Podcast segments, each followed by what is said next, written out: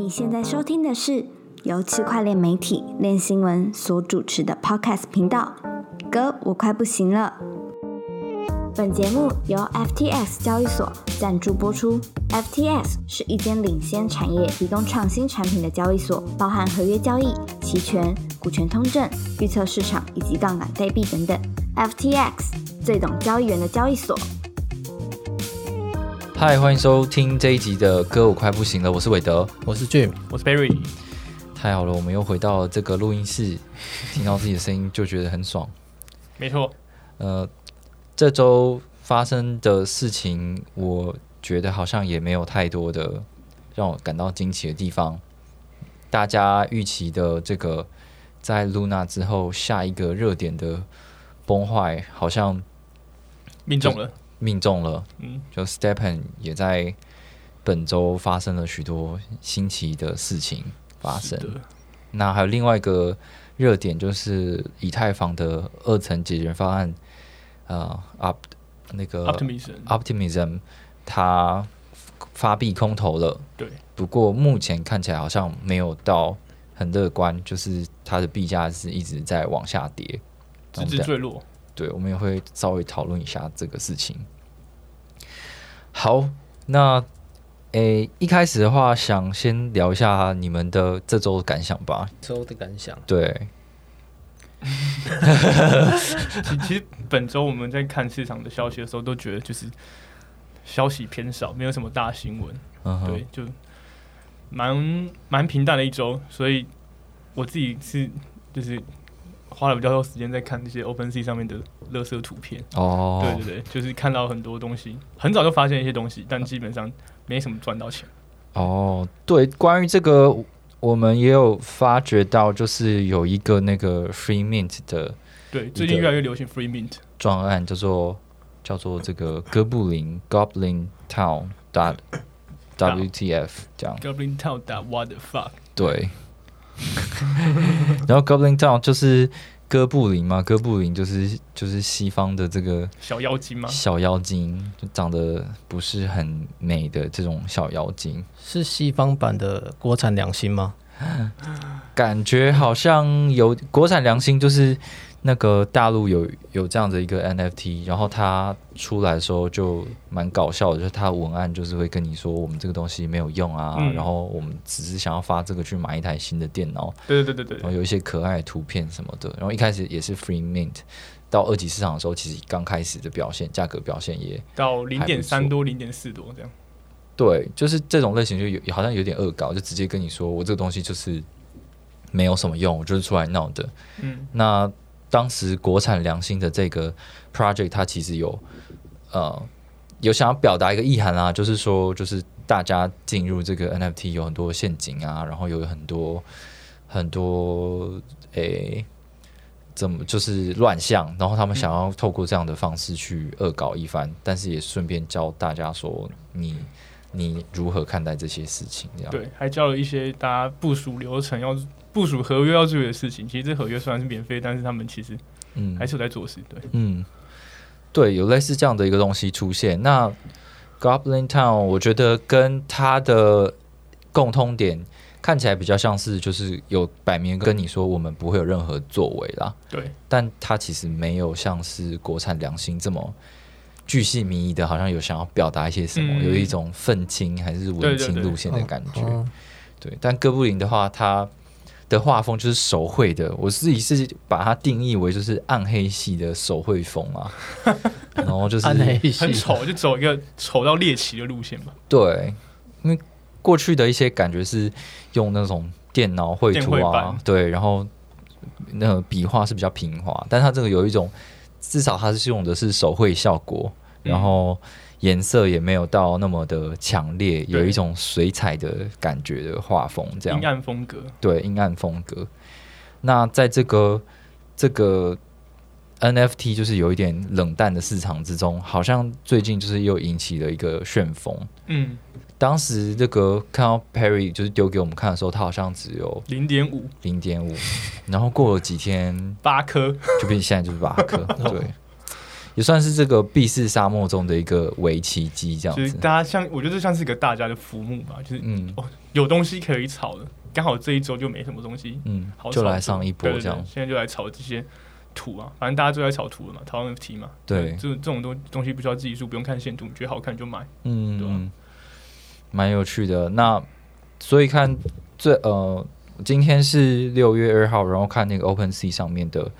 前十大交易量排行，除了常胜军的这个 B A Y C 系列、Crypto Punks、Other Other Other Other Side 这些东西以外，全部好像都是那种 What the fuck 系列的。对对对，有哥布男的男性的哥布林，第二名是男性的哥布林，第二名是女性的哥布林，第三名是一个小大便。对对，那个大便蛮好笑的，小大便。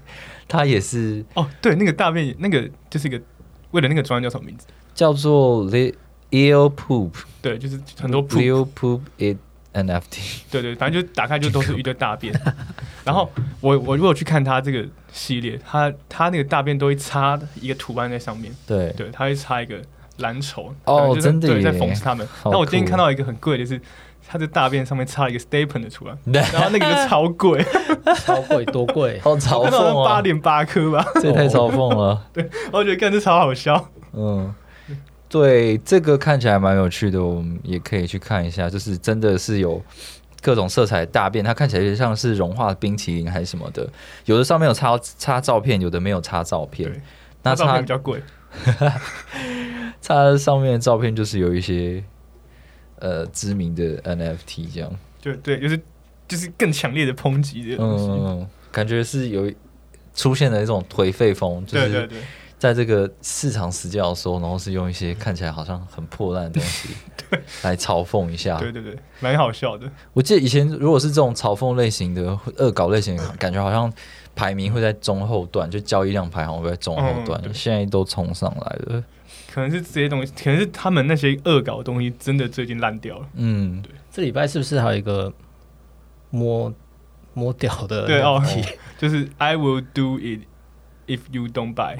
哦，就是就是有个，他就是打开之后就有很多人，各种肤色，然后就是他是他是很很裸露的，对，然后他就拿武器做事，要把自己的生殖器切掉。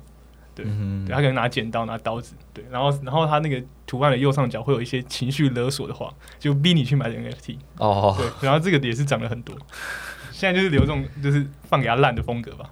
对，也是有点复古，放给他烂，好像曾曾经也有流行过一阵子。对，可能就是熊市吧，这时候。没错。那除了刚刚上面讲的三个，继续往下看的话，在那个 MAYC 就是变异。变异员的下面是一个叫做 Zombies Town 打 What the fuck 的一个，那也是一样，就是它跟哥布林也长得很像，也是这种手绘风，呃，然后名字也取得跟这个哥布林的 Goblin Town 很像，就哥布林访谈系列。对，嗯，通常这种东西寿命都不会太长啦，就是也不知道它怎么样。现在看到哥布林到八个 ETH，它也也有可能是它的顶，我不知道，但是我不知道哎。我们就要前几天两天前说两颗了，看 疯了，什么时候要跌下去？哇，现在又在喷上八颗，好疯狂！要是我下定决心买下去，随便买都涨。我的天！哎呀，这个 Perry 就是喜欢赌，可是又赌错了。对，真的。哎，没事没事。对，所以如果。就是各位有兴趣的话，可以去看看这些东西长什么样子。然后，毕竟这是这些这些内容都是对于这种有先行者优势啊。就是他一开始是 free mint 嘛，可能都只有一些比较 insider 的社群，他们会知道说哦，这个东有有这种 free mint 的时候发生。那他们到市场上面的话，就有很多的筹码可以一直往上炒作，所以大家也要。特别小心，对，还是其实他还是不建议去买二级啊，对吧？因为虽然说你看哥林很红，但他可能是一万个专案中才出一个这种东西，对，其他都死掉了，就二级还是偏危险。嗯，我现在还有看到什么 Elf Town 的话的 fuck，就是哥布也是哥布林风，是小精灵，对，然后还有 Baby Goblins，就是对，这这一阵子就是很多哥布林的访盘，对啊，超多。而且其实价格都蛮不错的，就可能到零点几颗的。现在好像都只有变小小朋友的，就 baby 的，都没有变老的。他可能原本画的看起来老老的，哦，老老丑丑的。也是啊，好像就不能再老了。好，那俊哥呢？俊哥，你这周有什么比较有印象的事情吗？这一周，这一周新闻真的是蛮少的。嗯，然后 Stepen 感觉发生很多事，但他们官方表面上又不会透露一些什么。对，就是要去 Discord 去很深入的调查他们到底发生什么事，这样。嗯，这个其实我有点挣扎吧，就是，呃，有的时候你你进入一个社群，他们开始讲很多只有这这些社群懂的事情，跟他们的感受，就是它是在一个专案以内发生的事情，就我会有点不知道要不要报道的这么巨细靡遗。因为可能很多人根本就不在乎，也不在这个圈圈里面。你，这就是的确，Stepen 是一个普遍现象，至少在台湾，就是大家都知道，而且有很多的圈外人在玩。但他后来的剧情已经演变到，好像有很多的社群内的对立啊，或是对团队、对创办人的抱怨啊，还有他们过去有很多次 AMA 有承诺过一些内容，可能没有实现，或者是他们觉得 AMA 表现很烂。等等的这些事情，就不是这么普及化，大家会想要了解的事情吧？对，而且他很多事情都是在 AMA 讲的，嗯，然后这个团队 AMA 通常就是近期都是负面的，但他们也不会整理哦。对，所以如果你没有听到 AMA，你就只能去看网络上有些人整理出来的内容，嗯对，不然就是这些东西，而且这些东西就是有它的可信度，但是也有可能会被渲染夸大，所以这种东西流出来在社群里。广传的话会对整体的气氛有很大的影响啊，对吧？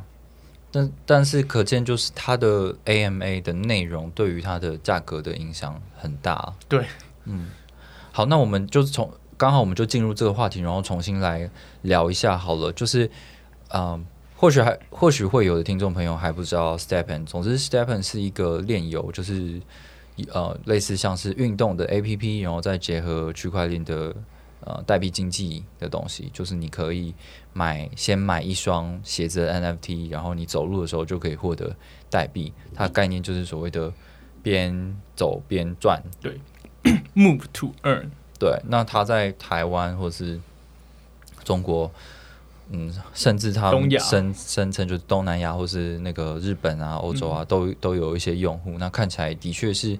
有造成蛮多所谓的出圈的效果，就的确我身边有很多不熟悉加密货币领域的人也开始在玩这个游戏。对，那之前呢，它有分最早是 Solana 的版本，就在 Solana 这个常常宕机的区块链上面运行。那后来有再推出这个 BNB Chain 的版本，就是土狗版本。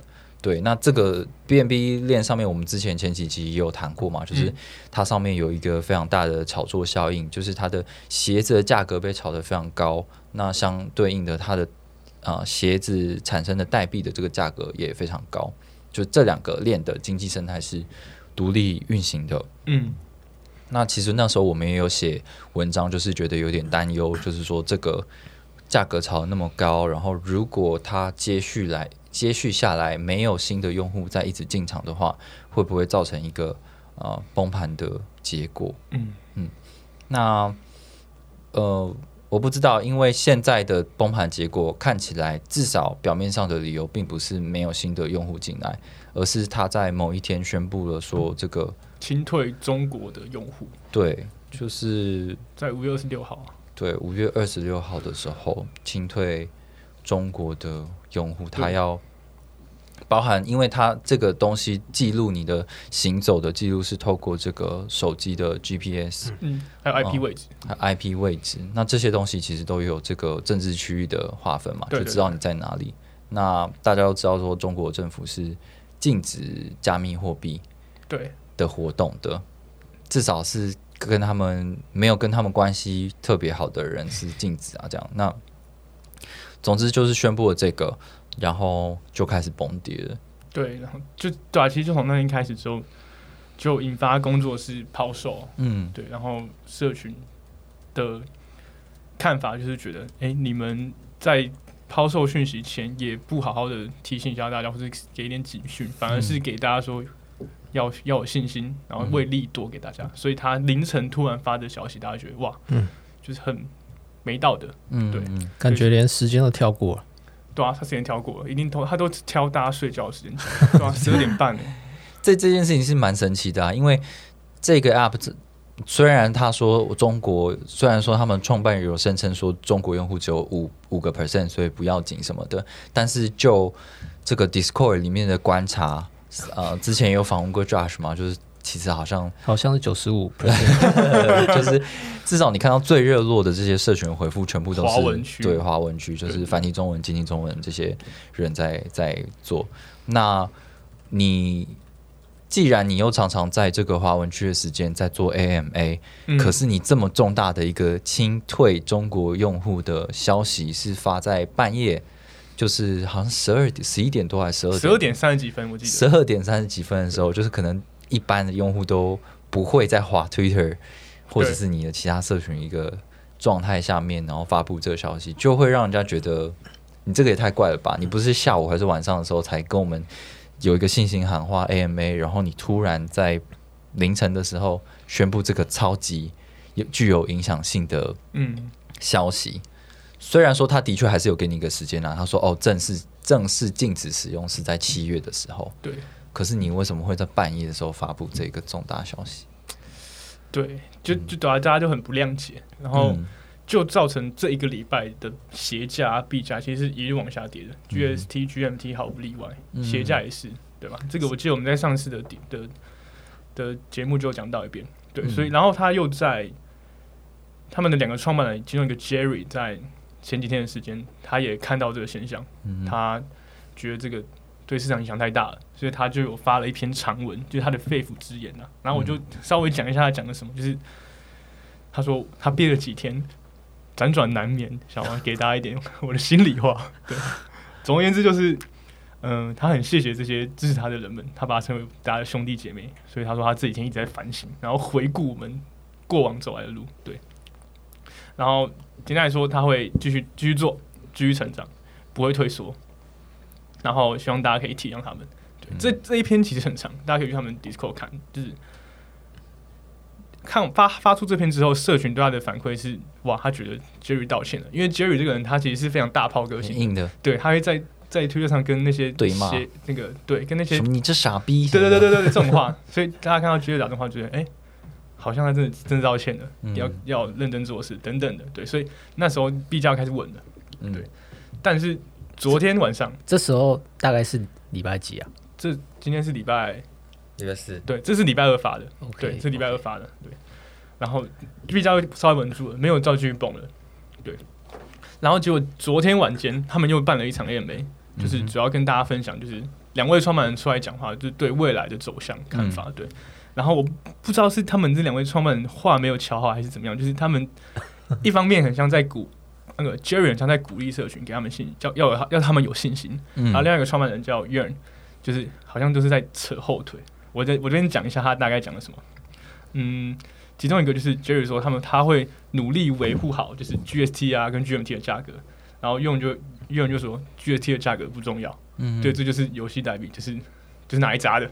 对，讲这种话，这可能这我记得这个好像是他是分，因为 Jerry 这个创办人他好像是。前几天的 AMA 有讲这一套，然后再过几天之后，这个另外一个创办人他在讲的时候，就是有有是网友把它整理出来，嗯，就是两位创办人在不同场 AMA 里面的说法的样子，嗯，是上礼拜六的 AMA 吗？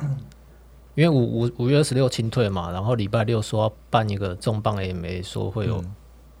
利好消息，对，嗯，对，这这个本周六还是会有了，但是这个比较像是临时的 NBA 嗯，对，还有一个就是他说他会那个财，他觉得财务的价格不重要，他们要回归初心，就是运动服务，运动最重要，对，讲这种话，嗯，但大家都知道我们我们是来赚钱的，运动什么就是噱头，对，骗自己的，对，所以讲这种话就是很让社群觉得很没信心啊。我我看到一个罪者就是就是他说。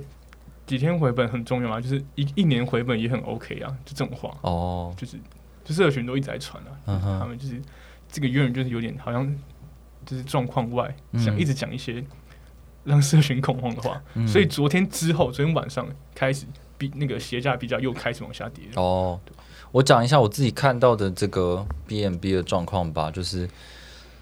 呃，清退的清退消息的这个前几天可能三天左右而已。那时候就是最便宜的这种处女鞋，就是它生生生出来等级是零，然后铸造生鞋子数量也是零的。这这种最一般的灰所谓的灰鞋，就是 common 就是普通等级这种鞋子，售价市场上售价差不多是二十四个 BMB，然后再再宣布这个。清退之后就就一路往下跌，那时候连比较高等级的绿鞋，就是过去可能可以卖到三十几个甚至五十几个 B M B 的这种鞋子，都掉到二十四的这个价格，那更不用谈那时候的这个回鞋已经到十几以下，个呃双十几个 B M B 或者是个位数 B M B，那现现在的话就是已经是一个。对，就是一个多这样的。对，昨天晚上最惨是一双鞋，就是零点几个 BNB，零点八、零点七这样，嗯，就很低很低啊。就所谓的工作室这个职业，就是说就是这样子一个团体，他们在做的事情，就是他们会买很多的鞋子，然后一直不断的去生更多的鞋子，那到这个二级市场贩售嘛。那对他们来讲，他们不需要一直去做走路啊或跑步这件事情，而是把这些新的鞋子卖给新进场的人，或者是想要跟他一一样做这种工作室工作的人，去呃维系这个市场。那因为他们在生鞋子的过程中，也会需要使用到很多的 GST 跟 GMT，所以某种程度上，他们也是也不是某种程度，就是他们应该是一个非常重要的呃锁仓者跟消耗者，就是对于这些。代币而言，可是，一旦这个清退的的政策一下来之后，就是工作室这些很多都是在中国那边嘛，那就知道说自己不能做了，所以赶快卖。对，赶快卖，一定是把现在手上的鞋子这么多，可能几百双、几千双，全部卖掉，然后把他们代币全部卖掉。至少你先呃保有利润再说嘛，未来可能有什么逃过这种。地区化的监控的方式再说，可是你至少要先拿把你的利润拿好，对吧？嗯嗯，对。然后，于是就发生了这些事情啊。不过我不知道你们怎么看呢？因为我自己会觉得，它鞋价跌、币价跌这些事情是很正常的，因为它就是一个自由市场的机制嘛。嗯，它本来就是这个鞋子的价格是。有多少人要买，多少人要卖，来决定它的地板价是多少。然后，其其实它 GST 的，不管是在手拉拿上面，或者是 BNB 上面的币价，也是这样子的去处理。嗯，那早期它还没有这么这么庞大的工作室跟很多挖题卖的这些用户的时候，看起来它还蛮顺利的，就是好像进场的人都蛮……我们我记得那时候跟。Perry 开始在测试这个 App 的时候，那时候 Solana 版的鞋子差不多才六个，六个，对，六个 Solana 而已。那它后来其实也是一直一直的在上涨，啊在上涨。嗯，对。可是你知道，你知道，如果这个我们之前有讨论过嘛，就是新进用户不可能一直无限的增长啊，它一定会遇到一个瓶颈，那自然市场就会有一个机制去调整这些价格。对。可当当这个这个调整价格出现的时候，你呃在可能中期或者是后期买鞋子进场的人，他可能还没回本，那他发现他的回本周期变得更长的时候，遥遥无期，可能就会觉得我被割了，我被骗了这样。可是这可是这真的是被骗吗？我我我不觉得这是这是被骗啊，因为你一开始就知道他的玩法是这样，就以。一般的小白散户来说，我觉得他们会有这种心理是很正常，因为这个市场太残忍了。嗯，那些工作室就是资深币权的，他们很会玩，嗯，他们很知道怎么炒作这些东西，所以把这个拉到一个很恐怖的地方。只要你买了，就是它崩跌的速度太快了。以它如果弄趴出来看的话，它其实跌跌了超过九成以上哦，对吧？而且是很瞬间的，嗯，就是他当然会想说这是在骗人嘛。就我买一个东西，隔一天之后剩下十帕的价值，嗯，对，所以。对他们来说太惨了，他们可能根本也没炒过币，就是花钱买个 NFT 这样，所以会有被骗的心也是很正常。但他要去找谁救责也，其实我也觉得没有用，这就是学一堂课而已，嗯，对吧？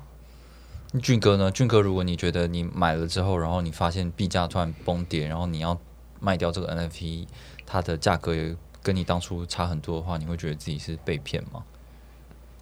不会啊，就像。我我不会觉得它是 NFT 啊，就是一个玩 GameFi 的工具吧，一个入场工具吧。然后它暴跌了，这样子，跟跟之前玩 Crypto Baby 那个也是，那个才叫崩更快哦。这个这个这个 Step 维持很久，蛮不错的，蛮棒的。居然是给出正面的评价，对啊，对啊？是撑蛮久的。嗯，我我们。一直看电游都会觉得啊，他没有逃离一个资金盘模式嘛，就是你要给出很多的支出，这给大家的动机都是要赚钱，做什么事情要，就是他他要你加入，然后你的报酬是钱，嗯，可是你这个产品又必须要营运，所以到底你你赚的钱必须要比你给出去的钱还要多，这样子才有。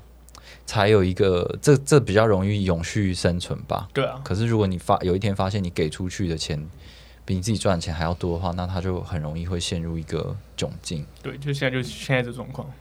嗯，但是你也不知道他可能赚钱还是比给出去的钱多，只是他没有办法维系每一个人的哦对收益啦。嗯，那我自己会看这一整个事件，会觉得比较嗯比较不好的地方，可能是。他我们过去有讨论过，就他一直在改动他的政策，嗯，然后他跟社群之间的沟通感觉也不是很流畅，蛮糟的，对。然后，嗯，这样的游戏在他很好的时候，大家当然可以很理想化的说，呃，我们这只是为了要鼓励大家运动而做东西。然后他，而且他的宣，而且他的宣传都是。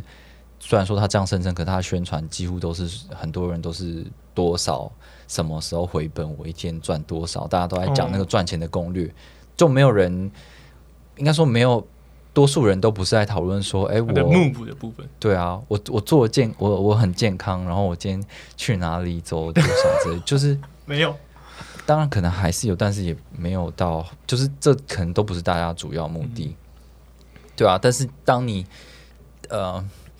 当你这个市场很惨的时候，大家就开始浮现这些事情了。就是我们都都去面对了，说其实大家都是想要赚钱比较比较多。对啊，不管你是 play to earn、sleep to earn、social to earn，重点都会是 earn 这个字。嗯，对，这个字是永远不会消失的。哦，所以你说那个共同另外一个共同 Jerry Jerry 以外的另外共同创办人，他说：“哦，现在。”一年就可以，你运动一年就可以回本啦。其实其实也蛮棒的。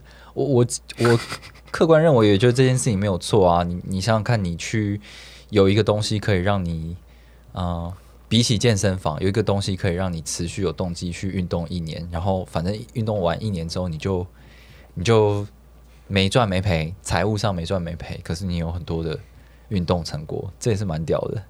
但是 就大家对这东西的想象太高了。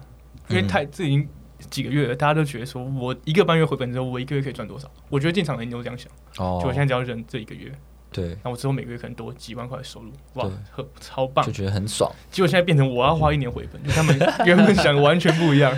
对，所以就整个都开始开始在社群里面谩骂一些言论啊，这是很正常的。对，其实说真的，你如果你一个月回本，你这是一千两百趴的的 APY，嗯，是很不可思议的。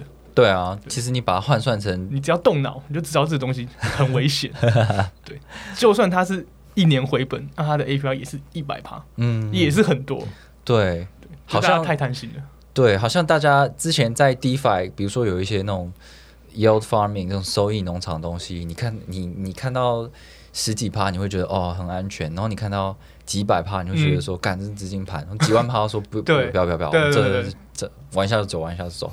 可当他被包成包装成一个走路跑步游戏的时候，你好像就不会意识到说，干他这个 APY 会不会有点太高？啊，你突然仔细看一下说，哇，这超过一千趴哎。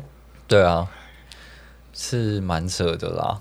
嗯，那我想要讲就是，当这个事情发生了之后，有蛮多 KOL 当然都有发表他的意见嘛，然后就整理了一个那个 D Four 创办人杨明道他讲的一些话，我觉得他还蛮就是抓对时机点在表一些事情。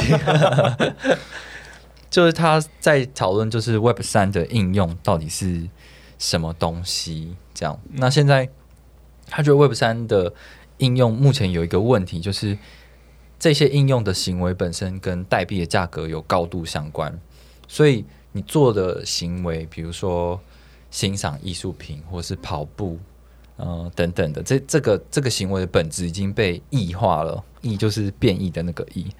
然后他觉得这种异化已经剥夺这个行为本身的乐趣，那这样子，这样子的，就是我，哎，我到底要好玩还是我到底要赚钱的这件事情是相互矛盾的。他觉得这件事情是难以平衡。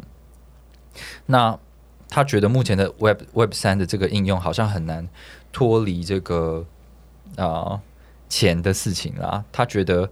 呃，价格跌的时候呢，很多人对跑步就开始产生了厌恶，就是说，干，就我我现在跑步没有赚钱的，我不想玩了，或者是 learn to earn，我看到我现在看到这个新的英文单词，我就觉得没意义，就会觉得很生气，然 后对吧？或者是道具下游戏道具下跌，我就不想玩 NFT 的价格跌了，我就是觉得说，干这张图真的好丑，然后猴子好丑这样，所以就好像还是。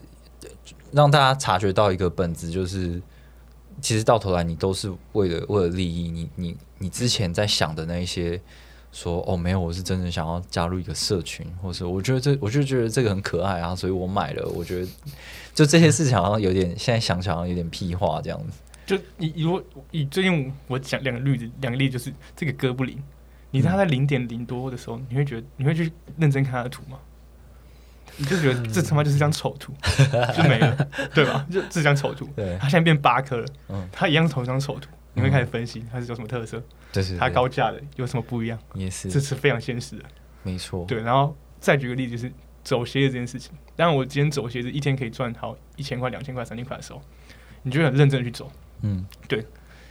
我有一次就叫我的朋友帮我走，好，就我妹啊。帮我走，他可能是第一次走，他就不太知道怎么走，他就是结果他的 GPS 好像就没有定位好，所以那天的收益就很差，那我就不开心了。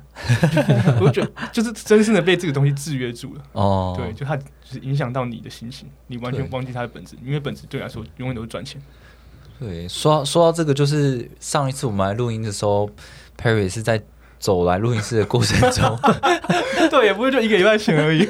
嗯，就是在等，你知道，因为在等斑马线的时候，会有一段那个你不能，你只能站立着时间嘛。他像一个奇怪的路人，在那里晃来晃去。现在就恢复正常了，现在可以正常走路了。而且那还下雨，我真的雨伞里面乱走。对啊，所以你的动机真的是为了运动吗？还是你觉得，对啊？对啊，我。看到我看到消息那那一那天晚上，我立马就买了，我毫不犹豫。嗯，对，就是大家根本不 care 本质是什么，本质就赚钱。没错。唉，呃，其实我觉得这个这个 杨明道这大这个这个老师这个大给他讲的话其实很有道理，但我觉得再过一年再过两年，可能也是没有用，只要跟牵扯到利益有关的东西。大家的焦点永远会摆错。它两年没有用吗？就是只要你能赚钱，就是你能够赚很多钱。当之后的收益变少的时候，你大家觉得不爽。你不是看好那个 Lens Protocol 吗？可可是 Lens Protocol 它它没有说要要怎么 to earn 啊，它就是一个社交的生态系而已。所以我才会觉得它这东西不错。但我觉得要跟钱利益扯上关系，就很难摆脱这种人性的贪婪吧。目前看法，我觉得。对啊，不知道。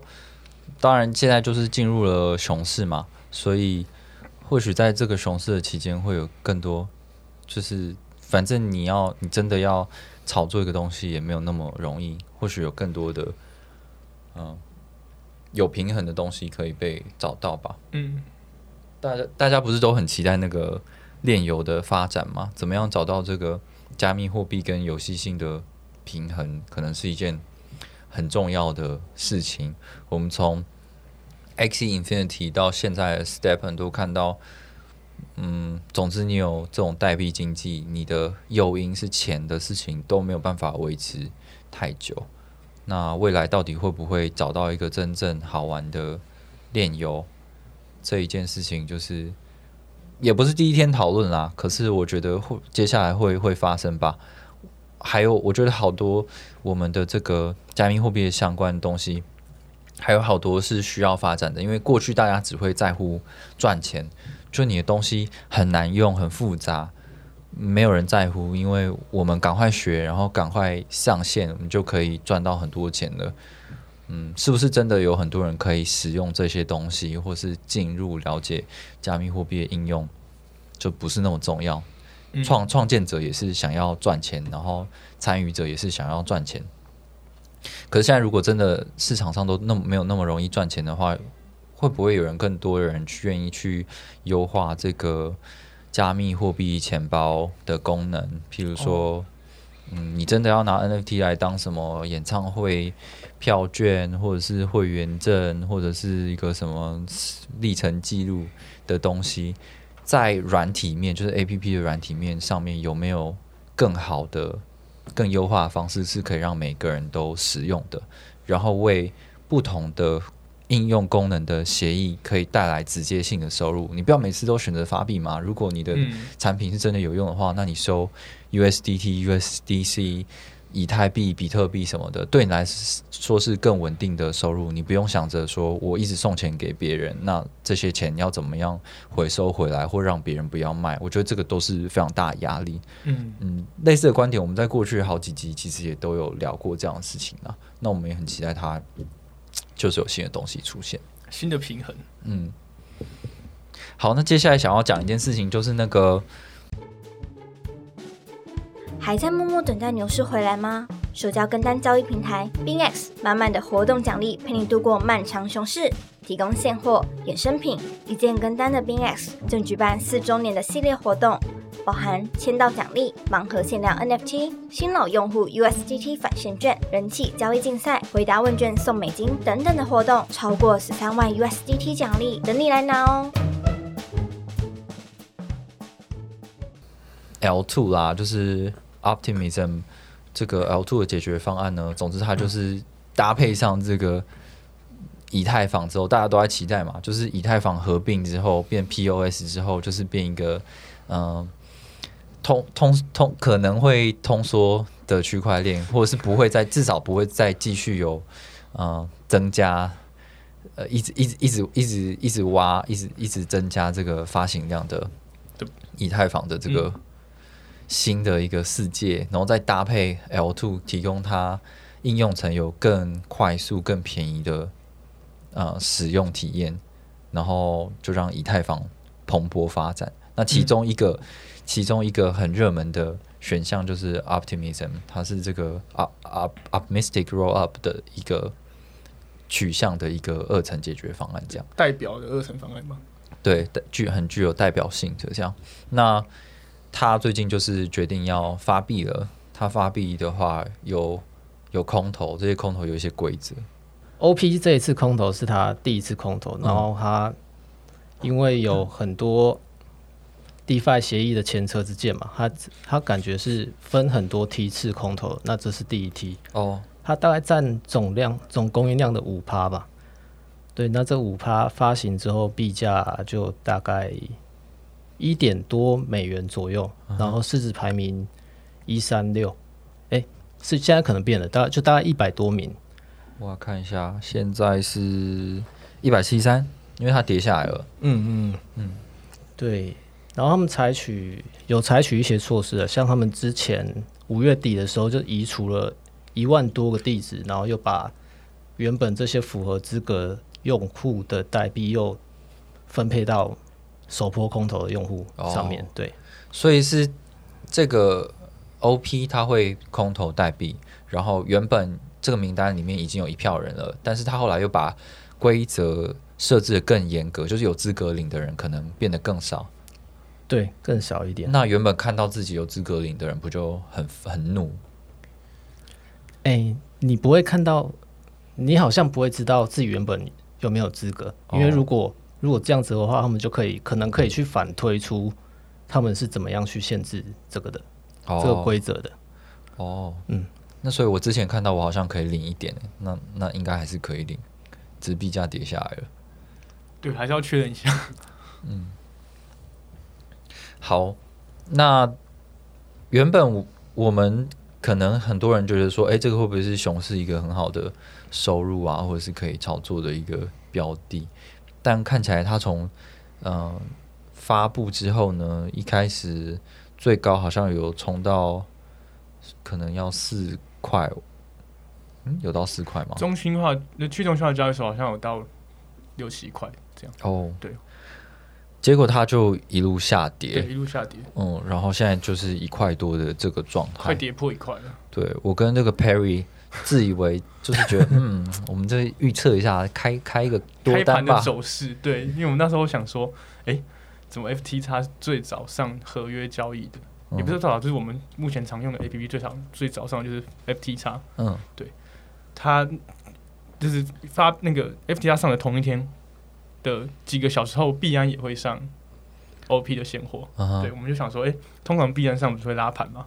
对，我们就先在 FT 叉开始空 开开始多单，对对，然后就等到币安上的时候拉上去之后再把它解掉，嗯，对，结果结果就一路下滑，它真的有涨，它真的有涨，就是在币安上的前十分钟就开始一路往上涨。我觉得很多人都跟我们一样的想法，嗯对，当很多人有一样想法的时候，你就赚不到钱，对，它就一路往上涨，一路往上涨。我记得我们从一点五一路到一点八，我们也没有平掉，嗯，对，然后币安以上就开始嘣嘣嘣一路跌下来，很很快就跌回来了。哦，那我们想说。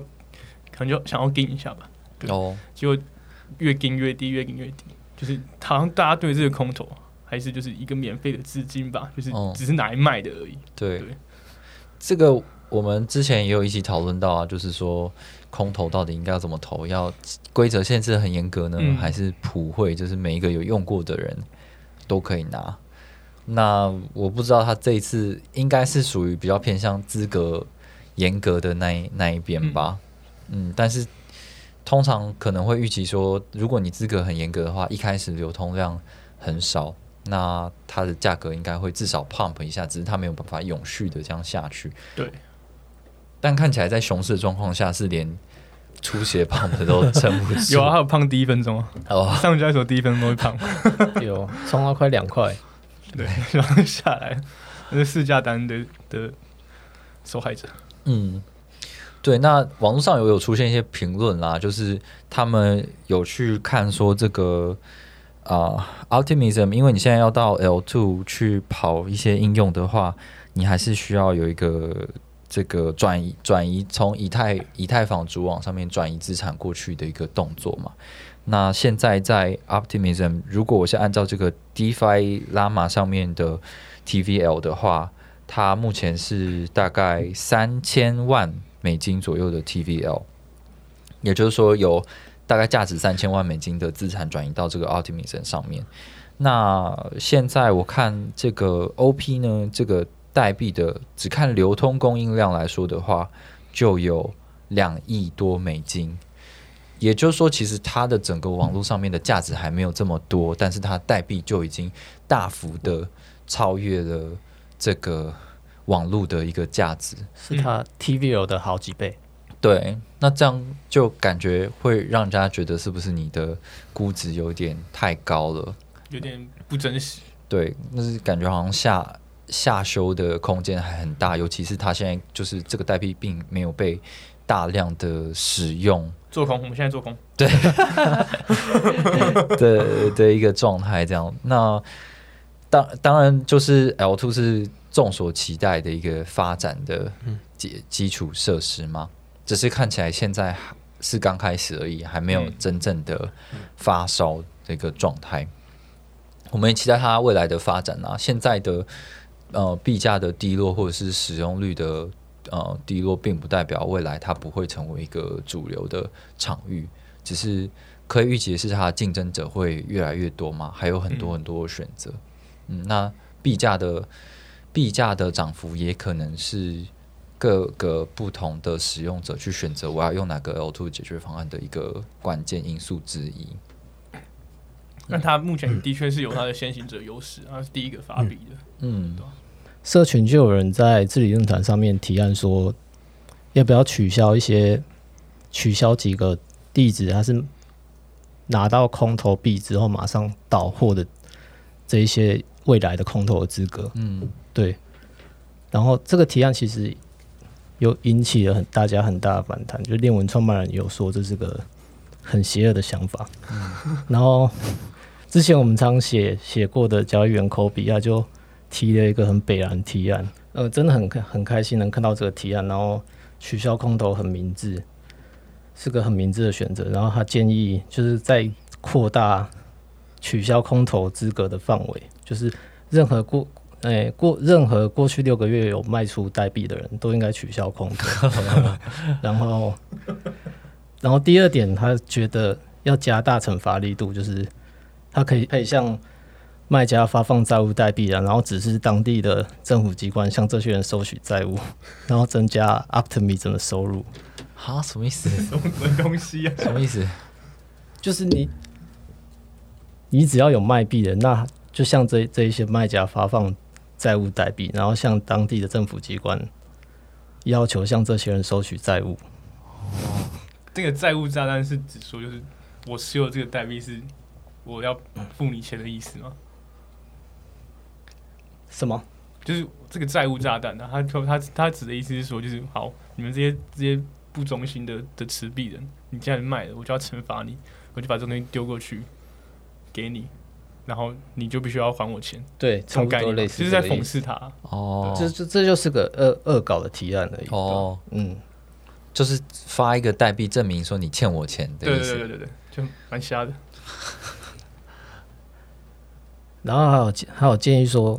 他还有建议说，要去调查这一些倒货的卖家，他们也是不是还有卖其他代币，还是有卖有卖过二手车之类的？这一些人都可以把他们视为未来潜在的抛售者。哦，二手车怎样？好可怕！啊所以就是就是怎么说？叫大家不要猎物。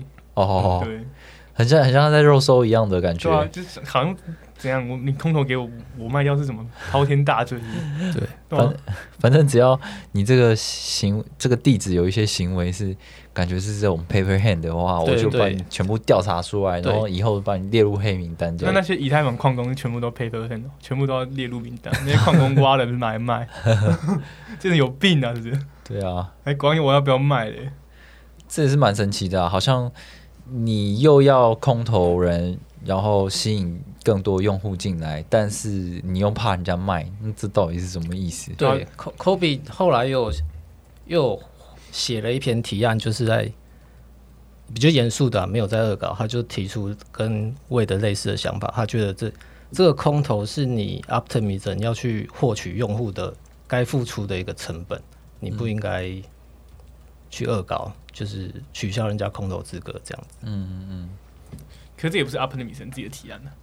对，是社群的。对啊，现在现在很多这种奇怪的社群提案，对啊，就像之前那个 Mary Circle，嗯，那个游戏公会，他们，他就像 YGG 一样，是一个游戏公会，然后他比较晚期，比较晚一点，所以当初他在成立的时候拿到很多种子投资人的份额，其中有个就是 YGG，嗯，对，然后就也有人社群提案就说，就是 Mary Circle 这半年的发展以来，YGG 完全没有任何贡献，他们凭什么拿到我们的种子额度？就把它踢掉，就说就提案说要把他们的种子额度。还在锁上那种种子都去除，然后还他那个投资的钱，嗯，就很挂。对这些人来说，种种人就是提供你资金的，嗯，对吧？然后如果你要做这种事，你就要一开始就要做好，就说这些人要提供什么服务服，也都没讲，然后最后还要来回头骂他们，就觉得这些社群很奇怪，对吧？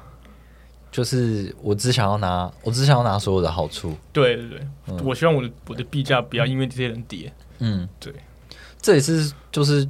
所谓的治理的一个嗯奇怪的事情啊，就是好像你什么都可以提，对，那你变成如果你变成民粹的话，那你就是 就很多很不合理的事情会出现吧？那我们这个产品，我们这个公司真的的核心价值，想要做的事情到底是什么？就我我如果全部都听命于民粹的治理的话，那大家当然都是利利益导向比较多啊。那我可能永远没有办法把事情做好。对啊，嗯，我觉得这样的讨论在之前那个 DeFi Summer 的时候也有人点出来过很多次，就是所谓的去中心化治理应被治理的程度。还有议题的层级应该要如何去区分？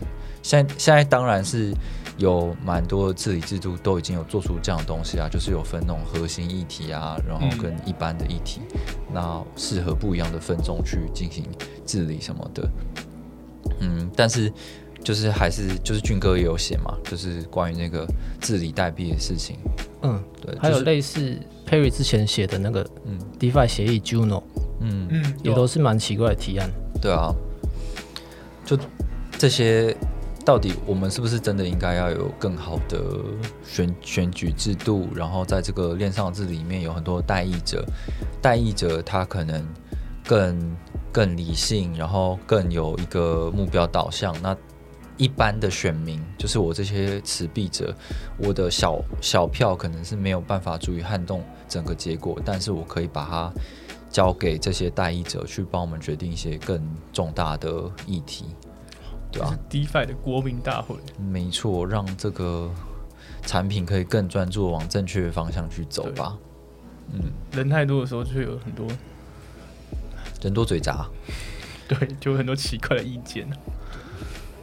好的，那这一周依旧是熊市的一周，我 呃，我们不知道这这样的的周周次会。进行多久？但是我们也会尽量带给大家一些更有趣的东西，带给大家正面的能量，正面的能量，看看一些有趣的事情。好，那本集的 podcast 就进行到这边，我是韦德，大家再见，拜拜，拜拜。